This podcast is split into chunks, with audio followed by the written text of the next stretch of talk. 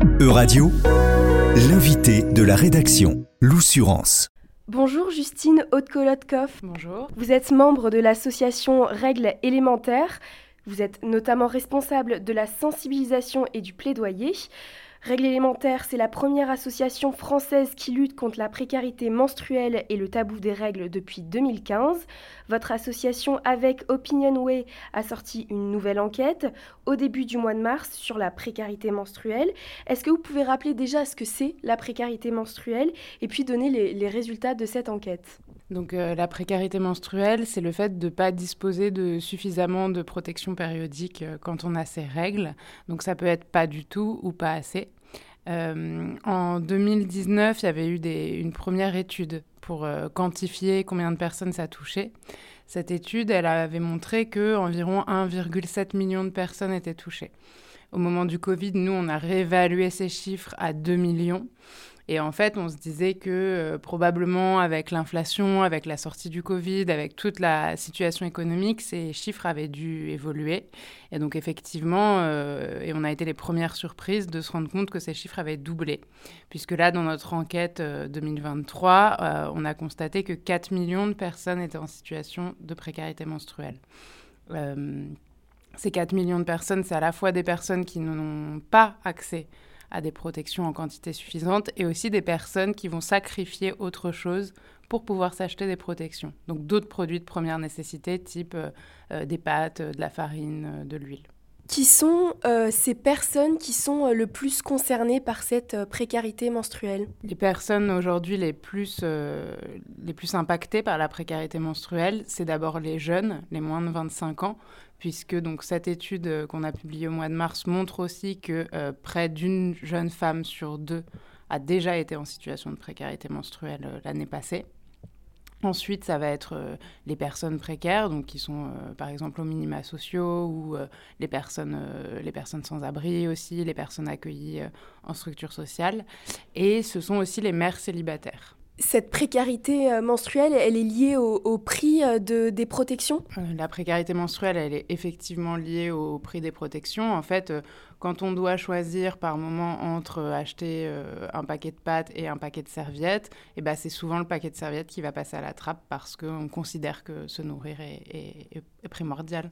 Et quelles sont les, conséquences euh, psychologiques, les conséquences physiques euh, de cette précarité menstruelle sur euh, ces, ces, personnes qui sont lourdement impactées? Les conséquences physiques de la précarité menstruelle, ça va de petites infections, parce que par exemple on va garder une protection trop longtemps, euh, ou parce qu'on va utiliser des choses euh, qui ne sont pas adaptées euh, aux muqueuses, par exemple du papier journal ou des tissus qui ne sont pas faits pour ça. Donc ça va être des petites infections qui peuvent empirer. et dans le cadre des protections internes qu'on va garder trop longtemps, ça peut être des infections plus graves, voire aller jusqu'au syndrome du choc toxique. Euh, les conséquences psychologiques de la précarité menstruelle, ça va être toutes celles de la précarité, c'est-à-dire euh, une image euh, complexe, dégradée de soi, un sentiment de honte aussi de ne pas avoir accès à ces produits-là. et ça va être plus spécifiquement dans la précarité menstruelle, une honte qui va être liée à l'intime. Parce que euh, bah, voilà, la précarité menstruelle, comme c'est les règles, on n'en parle pas. Donc en plus euh, de la stigmatisation autour de la précarité, il y a aussi un sentiment de, stigmatisation lié aux règles. Quel est euh, l'objectif principal de, publier une telle enquête? C'est de faire réagir la population, les pouvoirs publics, de trouver des solutions? Nos objectifs avec les enquêtes qu'on mène depuis 2020 avec Opinionway, c'est vraiment d'abord de se rendre compte euh, du phénomène et de la perception du phénomène euh, par le grand public et ensuite de pouvoir communiquer à ce même grand public sur euh, l'importance de la précarité menstruelle, de dire que c'est un enjeu de santé publique et au-delà de ça, bien sûr, c'est mobiliser les pouvoirs publics et leur dire qu'ils ont un rôle à jouer là-dedans pour, pour endiguer le phénomène et, et mettre fin en fait à la précarité menstruelle.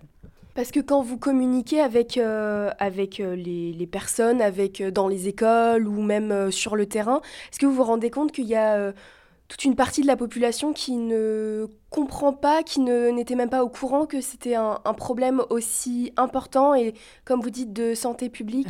On a rencontré plusieurs personnes qui nous ont dit que, par exemple, quand elles faisaient des dons lors des collectes alimentaires, elles ne pensaient jamais aux produits périodiques et qu'il a fallu effectivement qu'elle lise un article ou, euh, ou qu'elle voit un reportage sur la précarité menstruelle pour se dire ah bah tiens oui en fait euh, les personnes en situation de précarité elles ont aussi leurs règles. Euh, donc ça c'est les réactions disons progressives qui arrivent. Et puis il y a aussi des personnes qui, qui donc ça des réactions qu'on va plus voir sur les réseaux sociaux par exemple des personnes qui considèrent que c'est pas vraiment un problème Elisabeth Borne, la Première ministre, a annoncé début mars également donc le remboursement par la sécurité sociale des protections euh, périodiques réutilisables à partir de l'an prochain pour toutes les jeunes femmes de moins de 25 ans. Euh, qu'est-ce que vous en pensez? Est-ce que vous pensez que c'est suffisant? Alors déjà, par rapport à cette annonce d'Elisabeth Borne, euh, il faut dire que nous, on a été agréablement surprises au sein de l'association parce que en fait, il n'y avait aucune mesure d'une telle envergure avant. Donc le fait de, prendre acte d'une politique sur tout le territoire, c'est déjà un grand pas. Ça montre qu'il y a une reconnaissance du sujet. Euh, après, euh, il y a plein de choses qu'on peut interroger là-dedans. Le choix du réutilisable, euh, l'âge des personnes qui vont être concernées, les modalités. Donc c'est vrai que nous, on est en attente de voir comment tout ça va être mis en place. et, notre, notre but, c'est que ça puisse vraiment contribuer à mettre fin à la précarité menstruelle. Sachant que vous, dans votre étude, vous démontrez qu'il n'y a pas que euh, les personnes euh, de moins de 25 ans qui euh, souffrent de cette, de cette précarité menstruelle. Oui, tout à fait. Sur les 4 millions, il y a 3 millions de personnes qui n'ont plus de 25 ans. Donc il est important aussi qu'il y ait des dispositifs complémentaires pour les autres personnes en situation de précarité menstruelle. Euh, il y a eu des annonces complémentaires faites euh, sur le site du gouvernement, qui étaient notamment le fait de renforcer les moyens des associations qui accueillaient les personnes en situation de précarité menstruelle. Donc on peut espérer qu'il y aura de la mise à disposition de protection dans ces structures, mais euh, il y a encore tout un tas de personnes pour le moment, on ne sait pas comment ça va, comment ça va être adressé pour elles. Est-ce que vous regardez ce que, ce que font les, nos voisins européens, les pays étrangers, euh, quelles euh, solutions euh, ces pays ont, trouvé? Je pense notamment à l'Écosse où les protections périodiques sont disponibles gratuitement pour toutes les femmes depuis déjà quelques mois. Oui, le, le, modèle écossais, est extrêmement intéressant parce que euh, il est très peu conditionné et que le, gouvernement a vraiment cherché à cartographier l'espace de sorte à ce que ça puisse être adapté euh, au plus grand nombre de personnes en situation de précarité menstruelle. Donc c'est effectivement un modèle très intéressant. Euh, j'ai vu récemment aussi que la, la région de Wallonie en Belgique avait mis en place un chèque menstruel de 60 euros. Donc c'est aussi un modèle qui est intéressant puisque ça permet aux personnes de de choisir leur protection. Et puis après, euh, plus ponctuellement, dans des régions, on va avoir des mises à ou des villes, on va avoir des mises à disposition par le biais de distributeurs. Donc tous ces exemples, ils sont encourageants et euh, c'est des phases pilotes, un peu, c'est des tests.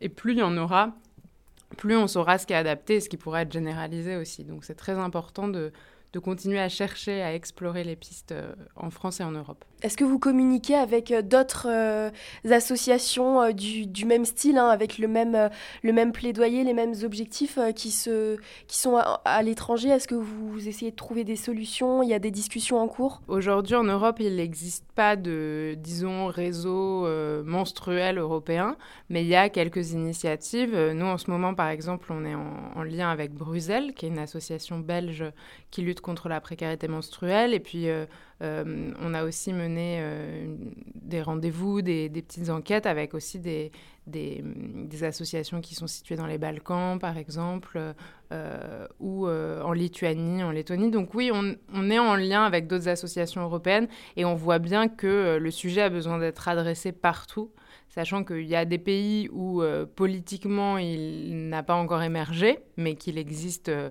dans des assauts, dans des mouvements étudiants.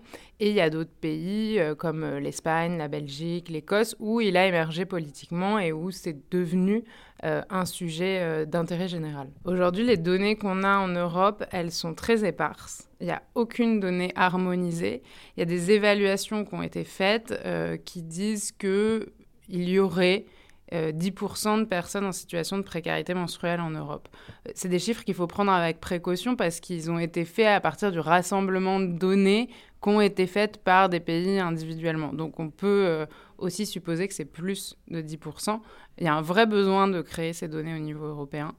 donc on espère pouvoir contribuer à ça dans les mois et années qui viennent. Merci beaucoup Justine Okolotkov, donc membre de l'association Règles élémentaires, d'avoir répondu aux questions de radio. Merci. Euradio vous a présenté l'invité de la rédaction. Retrouvez les podcasts de la rédaction dès maintenant sur euradio.fr.